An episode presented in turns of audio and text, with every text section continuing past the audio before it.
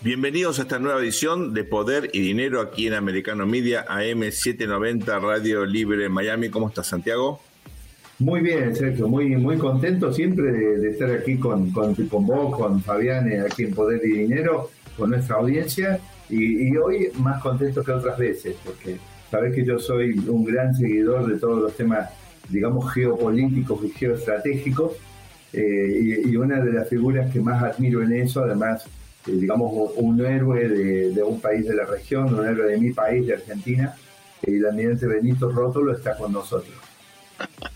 Hay muchos temas para charlar con él eh, y eh, efectivamente tenemos una agenda muy, muy cargada. Benito, almirante, un placer que nos acompañe una vez más aquí en Poder y Dinero. Déjame que le Un placer, para mí también.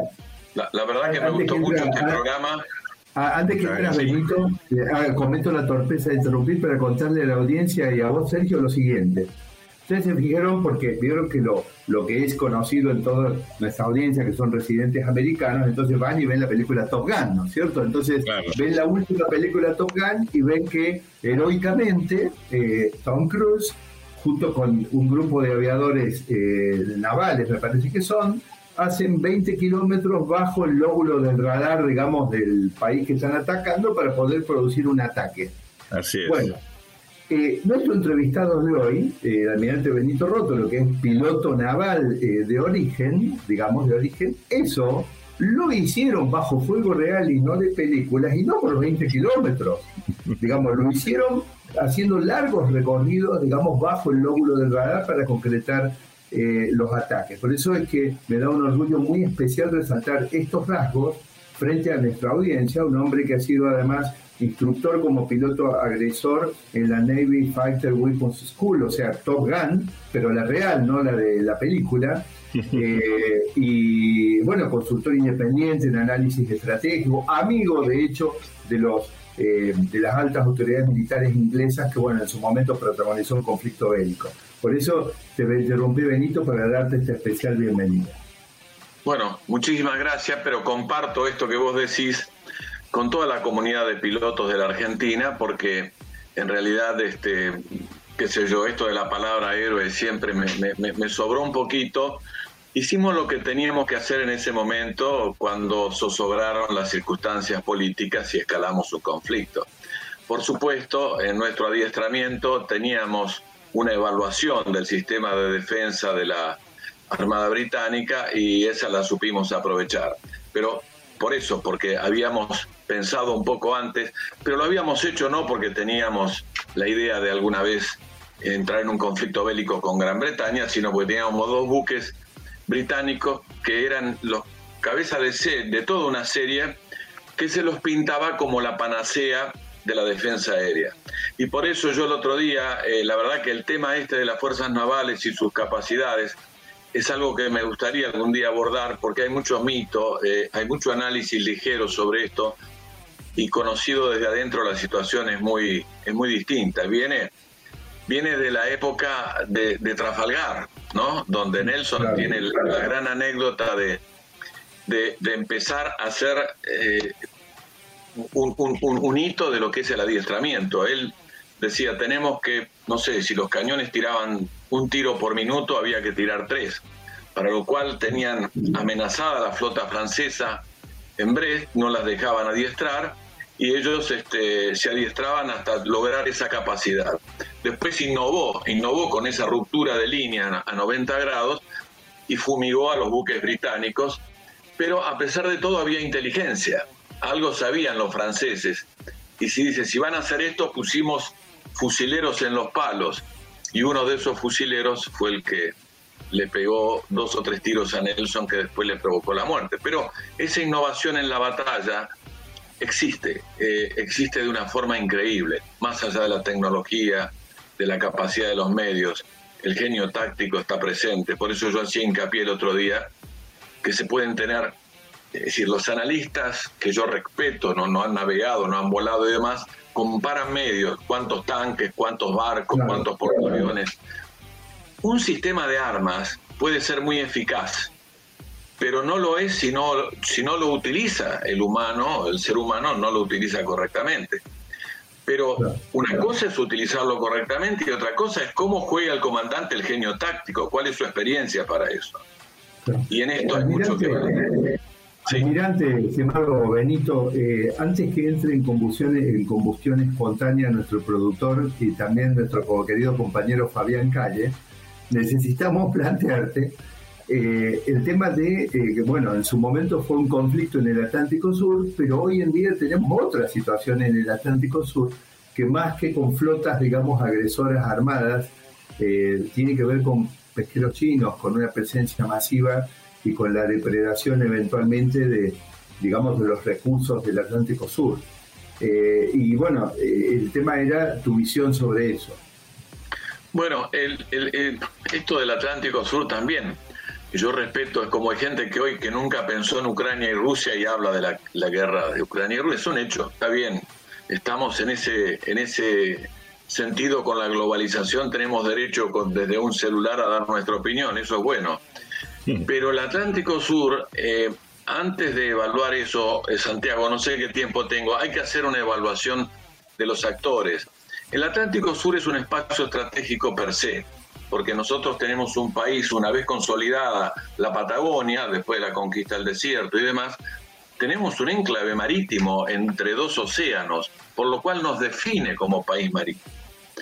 El tema que se nos ha planteado, y además el, país ah, tiene una de sus mejores políticas de Estado que más tiempo ha durado que la política antártica, es decir, una, una situación y también su despliegue hacia el sur permanentemente de, la Armada y, y la presencia del Estado.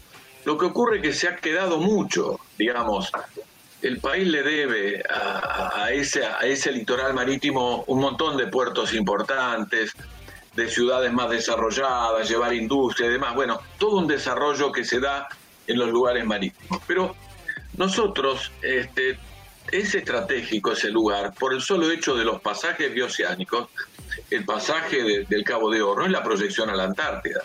Ahora, mientras no había existido el conflicto de Malvinas, Gran Bretaña estaba en las islas y era un tema también para nosotros, porque era un reclamo territorial, pero se convivía.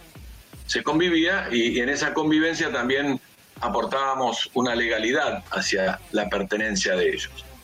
Nosotros hemos continuado el estudio con José Enrique y, queríamos ver, no sé si me dan un minuto para dar este, este, este giro, ¿no?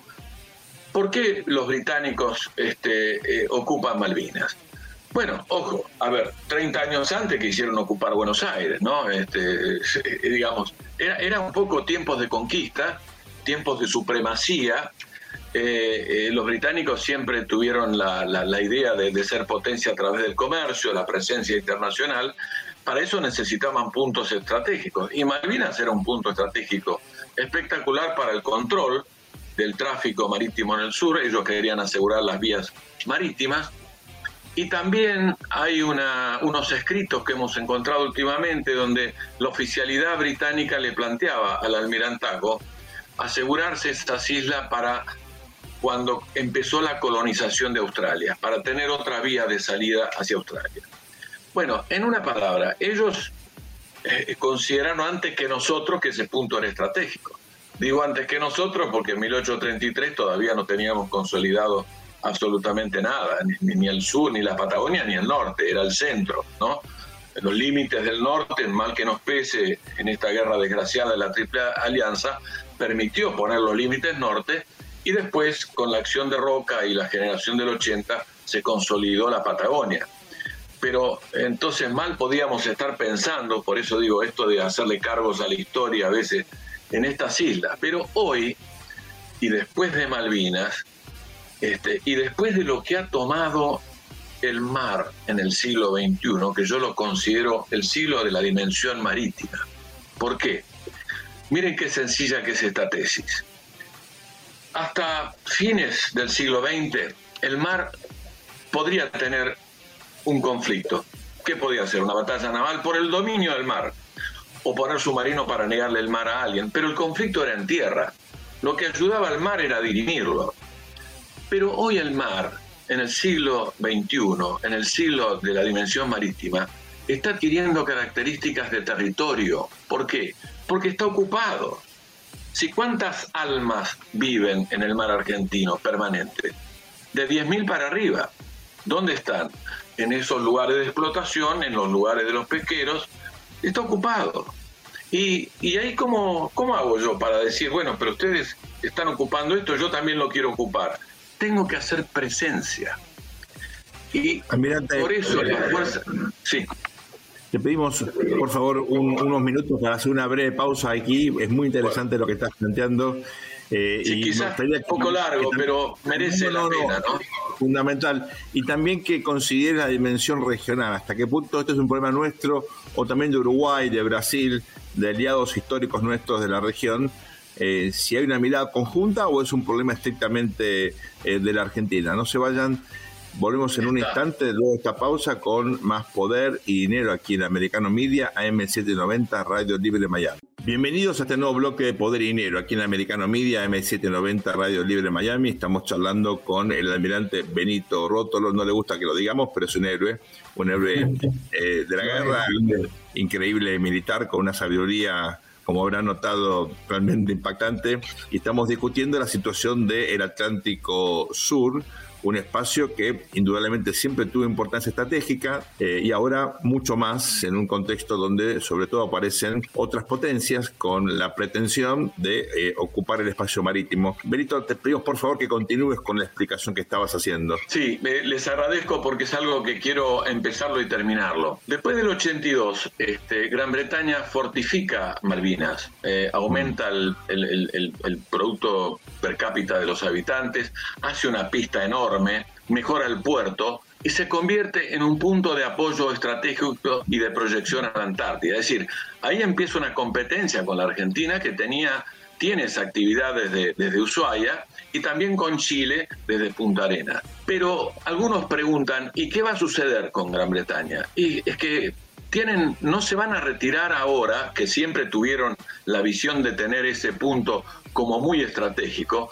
porque además el arco de islas que ellos tienen, a los cuales asumen que tienen posesión, le da la proyección a la Antártida, los mismos derechos que le da la Argentina y la misma, los mismos derechos que le da Chile.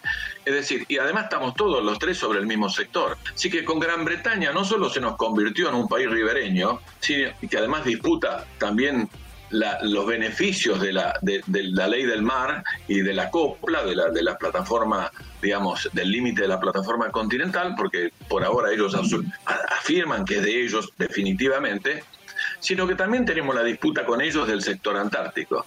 Entonces, este espacio no solo se ha vuelto estratégico como siempre lo fue, es estratégico porque hay un conflicto. Un conflicto que acá la gente cree que conflicto es conflicto armado. No, conflicto es conflicto de intereses. Que ahí vienen las acciones que los actores hacen en cuanto a si son cooperativas las acciones, si son de alianzas o si son competitivas. Bueno, con Gran Bretaña hoy es absolutamente competitivo todo.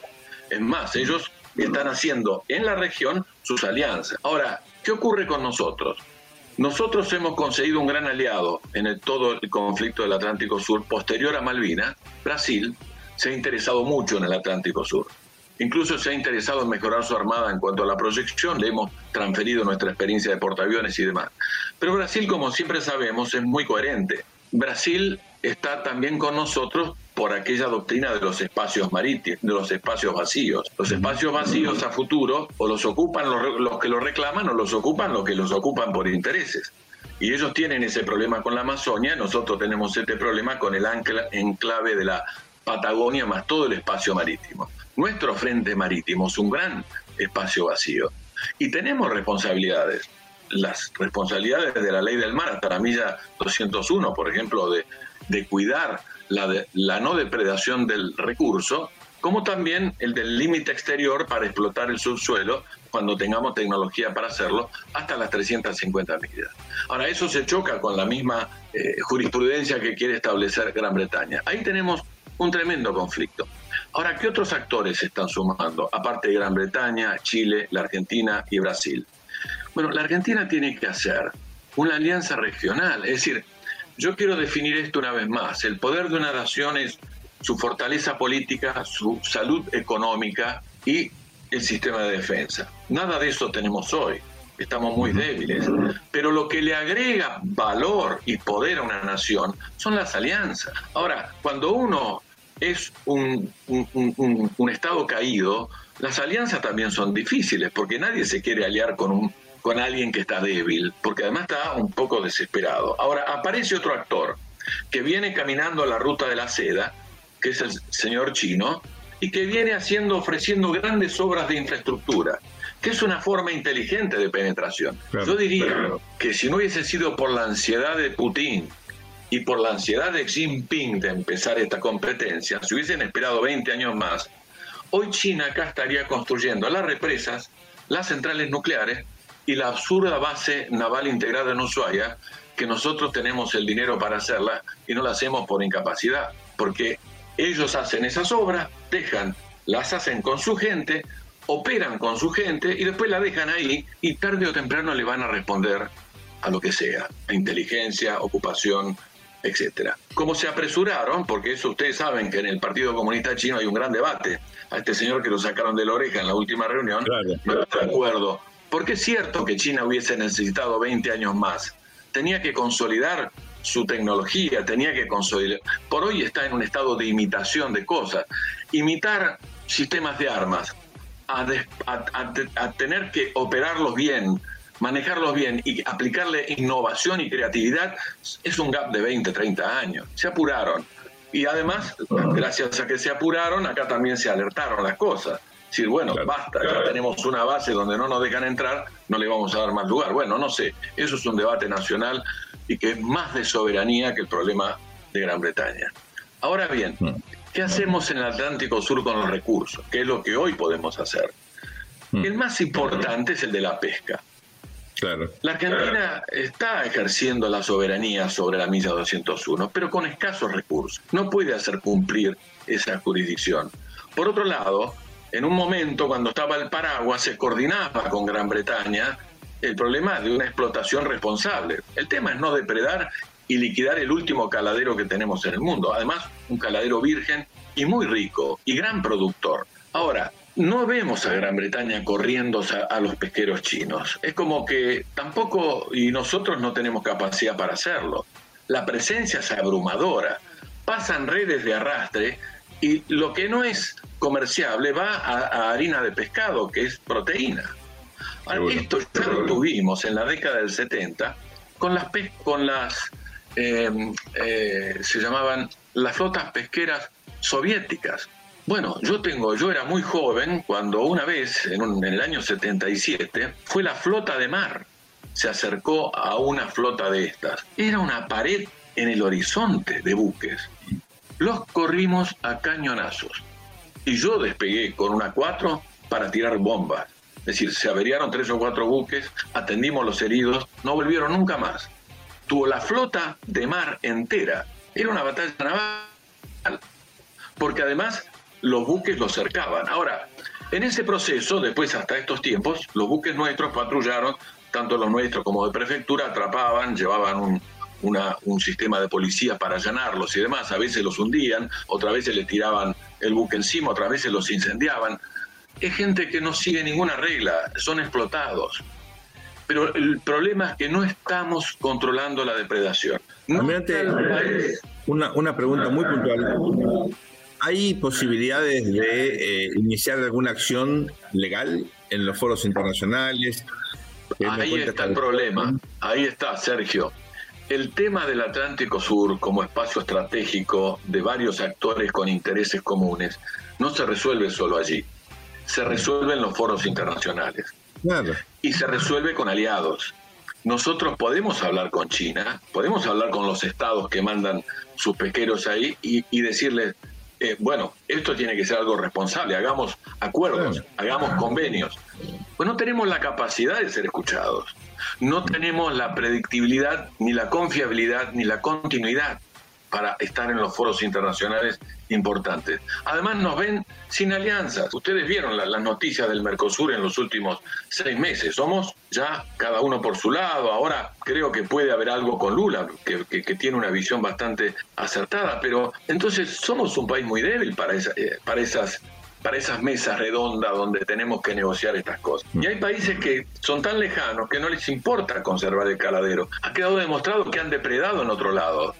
En, este, en esta famosa ruta de la seda ha quedado, han quedado países dado vuelta, porque al principio China los, usa como aliados, le favorece ciertas cuestiones económicas, pero arrasa es demasiado lo que necesita. Y además quieren estar ellos, no es que hacen una alianza, los hacen crecer y entonces después somos todos más o menos amigos. Y yo les dije la otra vez, acá hay dos vectores en el siglo XXI que nos van a llevar a un nivel de conflicto extremo, no bélico, conflicto de intereses, el de los alimentos y el de la energía. Y podemos meterle en el medio el de los primarios estratégicos, como el litio, eh, eh, en fin, el cobre, etcétera, etcétera. Y fíjense qué sucede hoy en el mundo. Nos quedamos sin tiempo, lamentablemente. Ah, bueno. Pero ah, ah, quiero decir esto, el Atlántico Sur no se resuelve solo desde ya que la presencia, la presencia la tiene que dar una flota con buques que puedan permanecer. Pero los foros, y ahí, de ahí ir a los foros internacionales, aparte de Naciones Unidas, a los foros incluso directos de los países interesados, hay muchos actores hoy, sobre todo de África occidental, que responden al Commonwealth y están también interesados en el Atlántico Sur. Ninguna duda, Benito, un placer tenerte con nosotros, aprendemos muchísimo y creo que es un ejemplo contundente del nuevo mundo que tenemos, ¿no? ¿no? No creo que pueda enseñar mucho, solo tengo una experiencia de vida, ¿no? Eh, hemos navegado esa zona, la hemos pensado mil veces, eh, nunca pudimos creer que íbamos a terminar en un conflicto bélico, pero ahora me doy cuenta que más allá de los desaciertos de haber escalado un conflicto, que no solo lo escalamos nosotros, lo escaló también la señora Thatcher, al menos quedó claro que para nosotros es importante esa región. Un placer que nos hayas acompañado. Ustedes no se vayan, en un instante ya volvemos con más poder y dinero aquí en Americano Media, AM790, Radio Libre Miami. Bienvenidos a este nuevo bloque de Poder y Dinero aquí en Americano Media M790 Radio Libre Miami.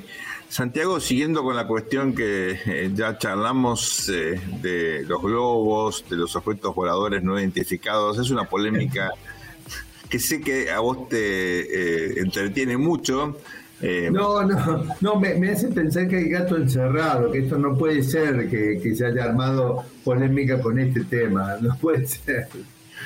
Al respecto, eh, hemos tenido oportunidad de eh, leer un artículo escrito por Beatriz Rangel, que tenemos el placer de que nos acompañe en el programa de hoy, justamente tratando de, bueno, diseccionar, de entender esta cuestión de los globos, de qué se trata, qué hay detrás de todo esto. Beatriz, un placer tenerte con nosotros aquí en Poder y Dinero por Americano Media, M790 Radio Libre Miami. ¿Cómo estás? Muchas gracias por la invitación. Hola Beatriz, le cuento a la audiencia que Beatriz, Beatriz Rangel es eh, venezolana, es internacionalista, ella tiene posgrados en Economía y Administración eh, de, bueno, de dos, eh, digamos, universidades poco importantes, digamos, a nivel mundial, que son la de Boston y la de Harvard. Nos estamos dando otro lujo más para nuestra audiencia presentándole su visión sobre un tema que es polémico. Hola Beatriz. Contanos por favor de qué se trata esto, cuál es tu visión al respecto. Bueno, mira, yo quisiera dividir el, tema en tres partes. Uno, los globos y qué son y qué función cumplen en el mundo. Dos, este, el, el, la, el desencuentro entre China y Estados Unidos por con ocasión de que uno de esos globos penetrara el territorio norteamericano. Y lo tercero, ¿qué es lo que va a pasar a, raíz de, este, de, este, incidente? Bueno, lo primero que hay que decir es que, mira, eh, hay decenas de miles de esos globos en los, en los cielos del mundo. ¿Por qué? Porque desde los años 50 hay como una especie de práctica internacional que no está escrita en ningún tratado, pero que sí lo sigue, por ejemplo, la, Unión Mundial de Telecomunicaciones, sigue estos temas porque eh, son vitales eh, son vitales para las interconexiones mundiales. ¿A qué me refiero? Que esos globos recogen información meteorológica, ya sea dónde van los vientos, cuál va a ser la constitución, por ejemplo, de las tormentas, eh, cuándo se están formando, en qué dirección van a seguir. Eso permite dos cosas. Uno, tener alertas a las marinas mercantes del mundo, que son súper importantes, sobre todo en estos, en estos momentos en que el corredor de comercio más lucrativo es el este-oeste. entonces, entonces las distancias son muy grandes, los barcos tienen porque sí que tener certeza de las rutas que van a tomar. Si toman una ruta equivocada, pueden tener una catástrofe. Y si toman otra ruta equivocada y les toma demasiado tiempo, los costos de flete se suben demasiado. Entonces, por esa razón, esos globos son importantes. ¿Qué es? Y ya han flotado por los cielos del mundo sin pedirle permiso a nadie, sin avisar nada, porque tienen nada más aparatos para captar data de índole meteorológica. ¿Qué pasa con el globo que penetró territorio norteamericano? Y que, que parece que ese globo, que era de fabricación china y lanzado por autoridades chinas, tenía, además de los eh, aparatos para recoger datos meteorológicos, tenía aparatos de espionaje. Si eso es así, se está rompiendo una práctica internacional en la cual este tipo de prácticas, este tipo de equipos se usaban con fines pacíficos. Pero si tú estás espiando o si lo vas a usar para espiar, ya eso no es un fin pacífico. Estás rompiendo con el uso que se le estaba dando la comunidad internacional a esos globos. Y el incidente entonces es tan importante como, no sé si ustedes recuerdan, que en los años 60 un avión U-2 de los Estados Unidos penetró los cielos soviéticos. Eh, los, los, aviones caza soviéticos derribaron el avión, el piloto se salvó porque se lanzó eh, con un paracaídas y lo que dijo Estados Unidos en eh, primera instancia fue, no, es que se trataba de una misión meteorológica. Los soviéticos dijeron, ah, sí, ¿qué, hacían estas máquinas en ese avión? Entonces, a raíz de eso, este, se, se, suspendió una cumbre que había entre Eisenhower y Khrushchev, igualito como ahora, que, que no fue a Beijing, suspendieron. Pero además empezaron a poner una serie de restricciones espantosas en el espacio aéreo soviético que duraron hasta que la Unión Soviética desapareció y que obligaban a las aerolíneas a dar, a dar una vuelta muy grande y gastar muchísima gasolina en el, porque no podían usar el corredor transártico, eh, porque eso era territorio soviético. Y, y ahora va a pasar lo mismo. Entonces ahora la mayoría de los globos que son puestos en órbita por razones científicas van a sufrir un escrutinio y unas limitaciones que no tenían antes. Pero Beatriz, hubo además otro caso muy dramático eh, del avión U-2 que fue un avión de pasajeros que si no mal recuerdo fue de Korean Airlines que fue derribado porque tenía equipos de, espionaje y los soviéticos no permiten. Fue derribado ese por los casos. el U-2 el U-2 de tanto que sabe un, un, avión de Corea, de no, no, era un, avión de, de pasajeros de Korean Airlines. Claro. Que por la península de la Kashanka y, derribaron. Fue, fue derribado, murieron como 300 pasajeros totalmente inocentes, civiles, ¿no? Bueno, pero eh, aún así, Beatriz, por supuesto, nos haría falta además un tecnológico. Eh, ¿Cómo? Porque los equipos de vigilancia que tienen esos aparatos son más bien pasivos, es decir, son aparatos de escucha, no son aparatos que emitan señales activas. ¿Cómo te vas a enterar si las decenas de miles de globos que flotan en el mundo no hacen eso? Porque en realidad recopilan información principalmente, ¿no? Y me hace recordar lo que estás explicando al tema de las sonoboyas. O sea, en los mares del planeta están en realidad sembrados por boyas que eh, justamente, digamos, miden la salinidad del mar, el cambio en las corrientes marinas. Lo que vos estás explicando de los globos es un sistema similar al de los mares, pero que está en los, en los aires. Ahora, todo esto se podría traducir en más riesgo de accidentes de, la marina mercante o, o, y, dificultad para identificar fenómenos meteorológicos puede ser peligroso para los vuelos. ¿Es así? a, mí me parece que al violar la práctica internacional para el uso de los globos, China está abriendo una puerta muy peligrosa para actividades completamente pacíficas y comerciales como son las de las marinas mercantes y las aerolíneas. Eso por una parte, pero, pero por otra parte, eh, a mí lo que me, me, impresiona es que nadie hable de otra cosa no, no directamente vinculada con los globos, pero de muchísima importancia. No se ha hecho nada en el mundo por regular el uso de los satélites. Y, y, la Tierra está llena de una cantidad de satélites y ahí sí hay una cantidad de cadenas de espionaje impresionantes. Pero no es solamente, ahí no, ahí no están solamente China, Estados Unidos, la Unión Soviética, la Unión Europea, eh, eh, Canadá, em, Australia, Japón. Ahí están también los malandros. O sea, la gente del crimen organizado internacional ha puesto satélites en órbita para ellos poder monitorear a las autoridades y poder saber por dónde eh, meten sus alijos de ilícitos.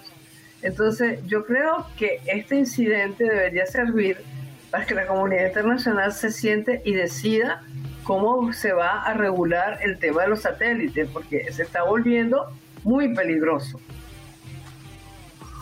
Esto es muy interesante, Beatriz, porque también conocemos que hay tecnologías nuevas con satélites mucho más pequeños, no hace falta esos grandes satélites carísimos, son satélites eh, mucho más modernos, eh, que se ponen en órbita sin incluso eh, llamar tanto la atención.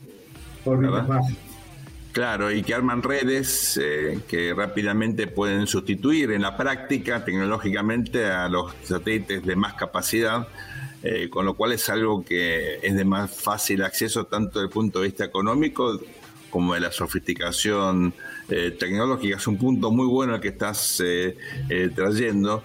Nos gustaría aprovechar tu presencia aquí. Ahora vamos a ir a un bloque, a una, perdón, a una muy breve pausa para volver al nuevo bloque.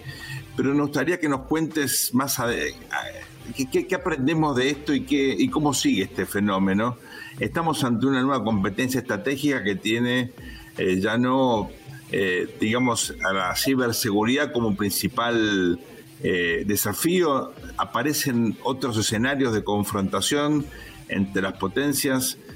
nos gustaría, Beatriz, que nos ilumines al respecto luego de esta muy breve pausa.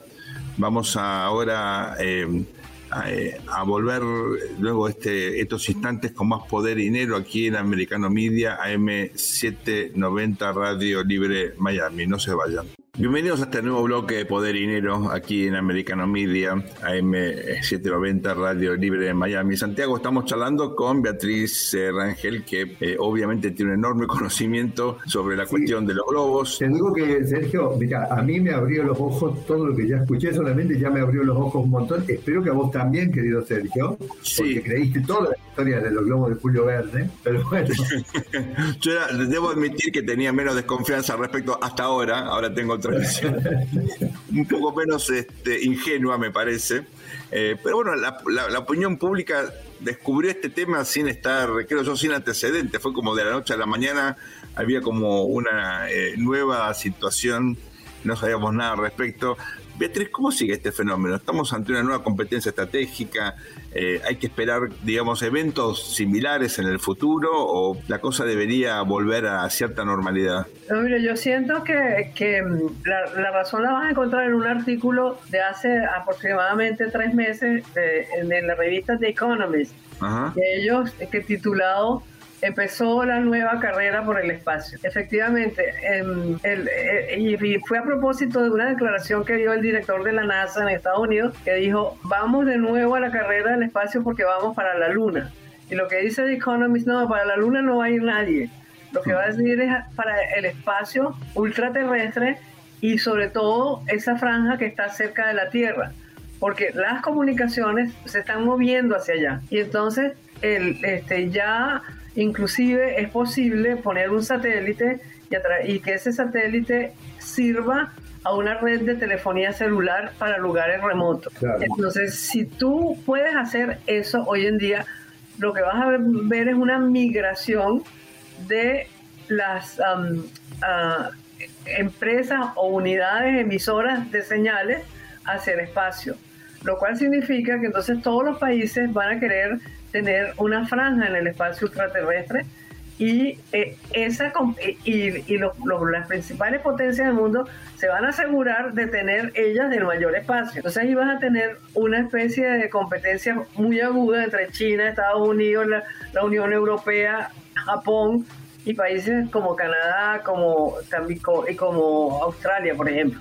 O sea, esto sería eh, algo como ampliarle la disputa del 5G al, a toda prácticamente la atmósfera. Exactamente, exactamente. otros países que, por ejemplo, están pensando ya lanzar estaciones, eh, estaciones espaciales, no satélites, sino estaciones espaciales, son los países del Golfo Pérsico, unidos todos, Arabia Saudita, Qatar, Dubái, los Emiratos, todos juntos eh, poner una, una, estación espacial. ¿Por qué? Porque en la estación espacial te permiten varias cosas. Uno, tener un control sobre las telecomunicaciones, poder observar mejor eh, lo que hacen los globos. Tú lo puedes hacer desde una estación espacial eh, lanzando rayos y cuando los rayos se regresan traen una serie de información importante que, te permite a ti, por ejemplo, saber si, si los volcanes van a empezar a, entrar en actividad o no van a empezar a entrar en actividad, si los vientos